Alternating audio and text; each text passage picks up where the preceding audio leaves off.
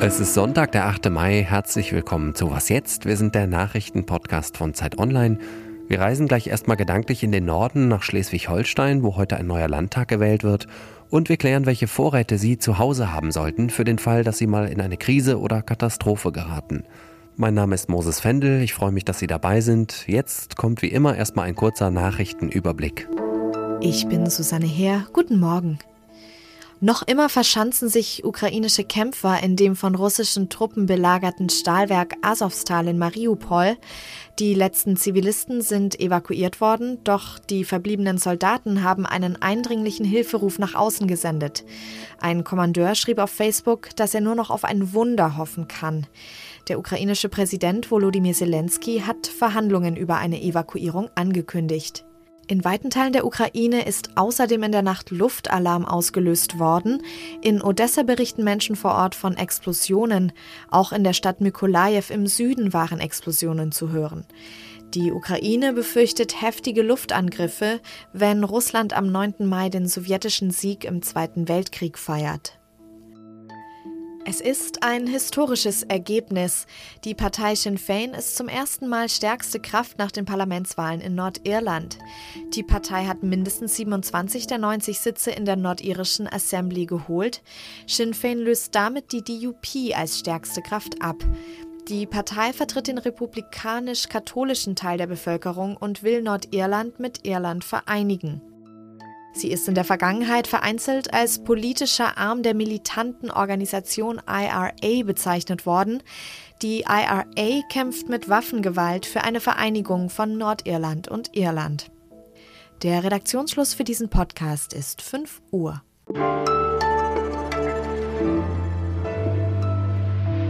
Ein besonderer Gruß geht jetzt mal raus an alle, die uns in Kiel, Lübeck, Flensburg, Schleswig oder auf Sylt hören und natürlich an allen anderen Orten in Schleswig-Holstein. Wenn Sie mindestens 16 Jahre alt sind, dann dürfen Sie heute mitmachen bei der Wahl zum Landtag. Alle anderen, vielleicht lernen Sie jetzt ja was Interessantes über das politische Leben im nördlichsten Bundesland Deutschlands. Kurz die Basics. In Schleswig-Holstein regiert eine Jamaika-Koalition, die als beliebteste Landesregierung in Deutschland gilt, zumindest wenn man den Umfragen traut. Regierungschef ist Daniel Günther von der CDU und wenn die Umfragen nicht total daneben liegen, dann wird er das auch wieder. Seine Partei liegt nämlich deutlich vorne. Ich bin jetzt verbunden mit unserem politischen Korrespondenten Michael Schlieben, der die Wahl für uns beobachtet. Moin Michael. Hi, grüß dich. Du hast Schleswig-Holstein in einem Text auf Zeit Online als Bullabü der deutschen Politik bezeichnet und ich glaube, du hast das positiv gemeint. Aber was genau meinst du denn damit? Naja, also ich fand den Stil, den die Kieler Politiker untereinander pflegen, schon auffällig und in gewisser Hinsicht schon auch positiv. Also die loben einander, die Opposition den Ministerpräsidenten, die Regierungsparteien loben wiederum die SPD als seriöse Herausforderin. Eigentlich duzen sich da alle und betonen, wie gut man da miteinander auskommt. Also es will, kann auch sein, dass es ein Stück bewusst gewähltes Image ist, ne? Aber steht trotzdem auffällig, finde ich, im Kontrast zu früheren Zeiten, als Schleswig-Holstein bekannt war für seine toxische politische Kultur. Also als alle miteinander stritten und man kaum es länger als ein paar Minuten da im Landtag aushielt, weil irgendwie die Luft so dick war. Was sind denn die wichtigsten politischen Themen, die den Norden gerade bewegen? Ja, also laut Umfrageinstituten sind es ähnliche Themen, die auch schon bei der Bundestagswahl wichtig waren oder die schon länger den Diskurs prägen. Also auf der ersten Stelle kommt die Energiepolitik und dann Infrastruktur, Verkehr, Bildung, Mieten. Aber das Thema, das alle in diesen Wochen am meisten beschäftigt, ist natürlich der Krieg in der Ukraine. Und das macht sich auch in den Wahlkampfständen oder in den Lokalzeitungen bemerkbar. Also auch die Menschen in Schleswig-Holstein haben natürlich, wie wir alle, ein riesiges Informationsbedürfnis, was das angeht. Und das nimmt Aufmerksamkeit weg von den klassisch originären Landesthemen. Also wer will schon ernsthaft über Kita-Kosten oder Solardachzuschüsse streiten, wenn er gerade die Bilder von Butcher nicht aus dem Kopf bekommt? Die Politiker behelfen sich dann meistens so, dass sie zum Start ihrer Wahlkampfreden kurz Betroffenheit zeigen, auch, auch glaubwürdige Betroffenheit, um dann aber doch recht schnell routiniert zum eigentlichen Wahlkampfprogramm zurückzugehen. Also eine gewisse Schieflage lässt sich da wahrscheinlich auch kaum vermeiden. Und welche Regierungskonstellationen sind in Kiel nach der Wahl denkbar? Ja, also es ist schon so, dass, dass ziemlich viele Koalitionen denkbar sind und auch rechnerisch möglich, was vor allem an zwei Dingen liegt. Also zum einen sind die klassischen Lagergrenzen, Rot-Grün versus Schwarz-Gelb, nicht mehr so wichtig, spielen nicht so die Rolle. Also quasi kann jeder mit jedem regieren in Kiel, wenn man die AfD jetzt mal weglässt. Und das Zweite ist, dass es dann noch diesen SSW gibt, Südschleswigschen Wählerverband, der auf jeden Fall einzieht wegen bestimmter Sonderregeln und auch bereit ist mitzuregieren, auch mit beiden Parteien, also mit beiden großen Parteien oder allen drei großen Parteien, es eine Vielfalt von Koalitionen möglich macht. Wahrscheinlich ist aber, dass die CDU, äh, auch das hast du schon gesagt, mit Abstand als stärkste Kraft aus den Wahlen hervorgeht und sich einen Koalitionspartner aussuchen kann. Noch nicht ganz klar, ob es wirklich für Schwarz-Gelb reicht, was an der CDU-Basis natürlich die meisten ganz gerne hätten. Aber Günther kann auch gut mit den Grünen. Also insofern wäre auch das ein denkbares Koalitionsmodell. Dann lass uns doch bitte noch kurz auf die Bedeutung dieser Wahl für die Bundespolitik schauen. Wie groß ist die? Oder würdest du sagen, in Berlin schauen gerade sowieso alle nur auf die Wahl in Nordrhein-Westfalen, die ja auch heute in einer Woche stattfindet? Ja, das stimmt. NRW hat natürlich mehr Power, auch was zum Beispiel Bundesratssitze und solche Geschichten angeht. Aber also eigentlich haben schon beide Wahlen eine gewisse Bedeutung, zumindest für den Diskurs jetzt. Die CDU wird sehr stolz sein, das werden wir ab Sonntagabend erleben, dass sie vermutlich mal wieder eine Wahl gewinnt und auch noch relativ deutlich.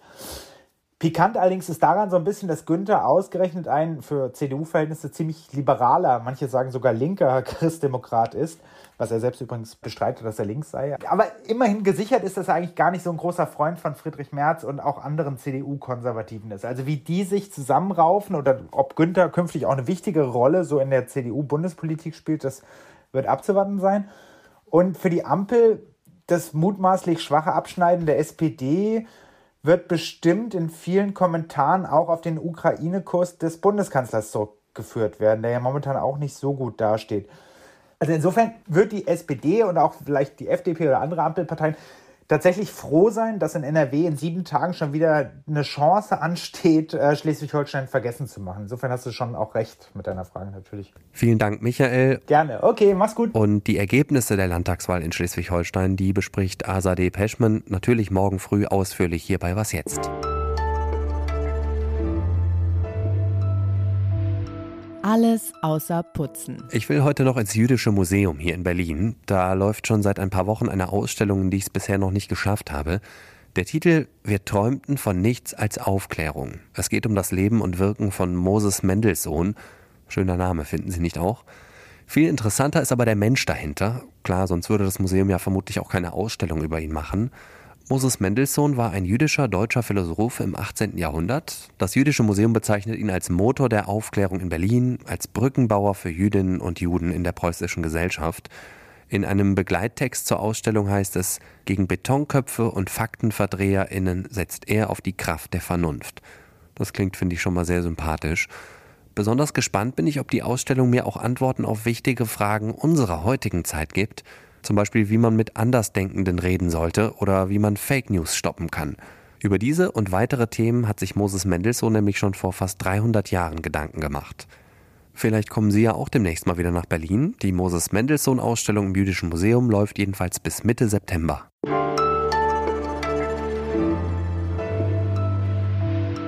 Vorräte anlegen. Das war für mich immer was, was Großeltern tun oder irgendwelche verrückten Prepper, die sich auf den Weltuntergang vorbereiten. Die Corona-Pandemie und auch der Krieg in der Ukraine haben allerdings gezeigt, auch wir hier im warmen und vermeintlich sicheren Deutschland sollten auf Krisen vorbereitet sein. Ich will jetzt gar nicht wieder vom Atomkrieg anfangen. Auch ein mehrtägiger Stromausfall würde uns wahrscheinlich schon empfindlich treffen. Deshalb hat auch Bundesinnenministerin Nancy Faeser vor wenigen Tagen dem Handelsblatt gesagt, dass ein Notvorrat zu Hause sinnvoll ist. Ich würde ja gerne damit anfangen, aber wie? Das will ich jetzt besprechen mit Jakob Pontius. Er ist Genussredakteur beim Zeitmagazin Online. Hallo Jakob. Hallo Moses. Erstmal, was gehört denn überhaupt rein in so einen Notvorrat? Ja, also das kommt natürlich ganz drauf an, was du sonst so isst. es gibt zwar sehr konkrete Empfehlungen des Bundesministeriums für Landwirtschaft und Ernährung, aber da sind auch so Dinge dabei wie Ölsardinen, Kalbsleberwurst oder Ananas in der Dose. Und das mögen vielleicht nicht alle. Deswegen scheue ich irgendwie davor zurück, äh, eine Liste auszuhändigen, sondern würde eher sagen, orientiere dich daran, was du sonst auch im Alltag zubereitest und kauf das, was du immer kaufst und streich nur die leicht verderblichen Lebensmittel, weil dann weißt du auch, was du damit machen kannst, wie du das zubereiten kannst. Und was man auch nicht vergessen sollte, ist Wasser zum Trinken, aber auch zum Zubereiten von Essen. Und wie viel von allem soll ich lagern? Also ich würde jetzt nicht für die Apokalypse planen, Aber vielleicht für einen Stromausfall oder eine Naturkatastrophe, eine Überschwemmung, wie jetzt im Ahrtal im letzten Jahr. Und da kann es schon sein, dass mal die Wasserversorgung für ein paar Tage oder auch bis hin zu Wochen unterbrochen ist. Und das Bundesamt für Bevölkerungsschutz und Katastrophenhilfe zum Beispiel empfiehlt, ungefähr für zehn Tage zu planen. Bis dahin sind auch spätestens dann die ganzen staatlichen äh, Logistiken, was die Hilfe angeht, angelaufen. Genau, und was das heißt, ist bei Getränken einfacher zu beantworten. Da rechnet man mit ungefähr zwei Litern pro Person pro Tag. Und da sollte unbedingt viel Wasser dabei sein. Erstens, weil man es auch zum Kochen braucht. Und zweitens, weil es natürlich gesunder ist als Cola oder sowas. Beim Essen empfehlen die Behörden ungefähr 2200 Kilokalorien pro Person pro Tag. Das ist natürlich auch individuell, aber wenn man sich danach richtet, dann ist man auf jeden Fall auf der sicheren Seite, weil man dann ungefähr so viel Energie zu sich nimmt, wie man auch verbraucht, einen Tag lang. Wo und wie bewahre ich die Sachen denn am besten auf? Wichtig ist vor allem, dass die kühl, trocken und einigermaßen dunkel lagern. Und die Klassiker sind natürlich sowas wie eine Speisekammer oder ein Kellerraum, der wiederum natürlich feucht sein kann. Also dort vielleicht nicht die losen Mehlpackungen hinstellen, sondern eher die Dosen und Gläser oder natürlich die Wasserkanister. Sonst ist es aber im Grunde ganz egal. Also vielleicht nicht an die Heizung stellen und nicht in einen Raum, wo große Temperaturschwankungen herrschen, wie im Bad, wo man häufig lüftet. Aber sonst, wo auch immer Platz ist. Okay, dann habe ich ganz viele Lebensmittel zu Hause. Manches läuft ab. Das verbrauche ich dann vielleicht auch mal. Dann kaufe ich wieder was nach. Hast du vielleicht einen Tipp, wie ich da den Überblick behalte? Ja, du hast gerade selbst schon den entscheidenden Punkt gesagt, nämlich, dass es zwischendurch aufgebraucht wird. Also es ist wichtig, das nicht zu isolieren, nicht irgendwie einen Notfallbunker abzuschließen, wo alles äh, zwei Jahre steht und dann sind selbst die Spaghetti abgelaufen, sondern am besten einfach in den ganz normalen Alltagskreislauf integrieren und immer wieder verbrauchen. Also deswegen auch, wie gesagt, nur die Dinge kaufen, die man auch wirklich isst.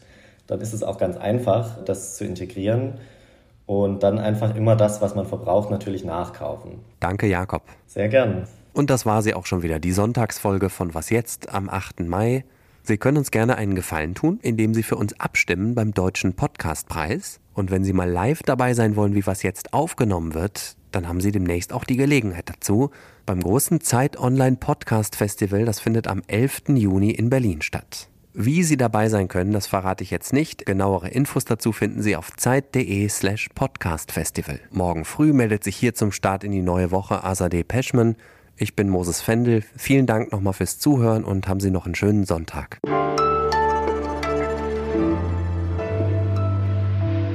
Jakob, wie sieht es denn mit deiner Vorratshaltung eigentlich aus? Also ich bin gerade umgezogen und die Vorräte, die ich mitgenommen habe, sind vor allem ein gutes Olivenöl und solche Sachen. Das heißt, ich würde nicht lange überleben gerade.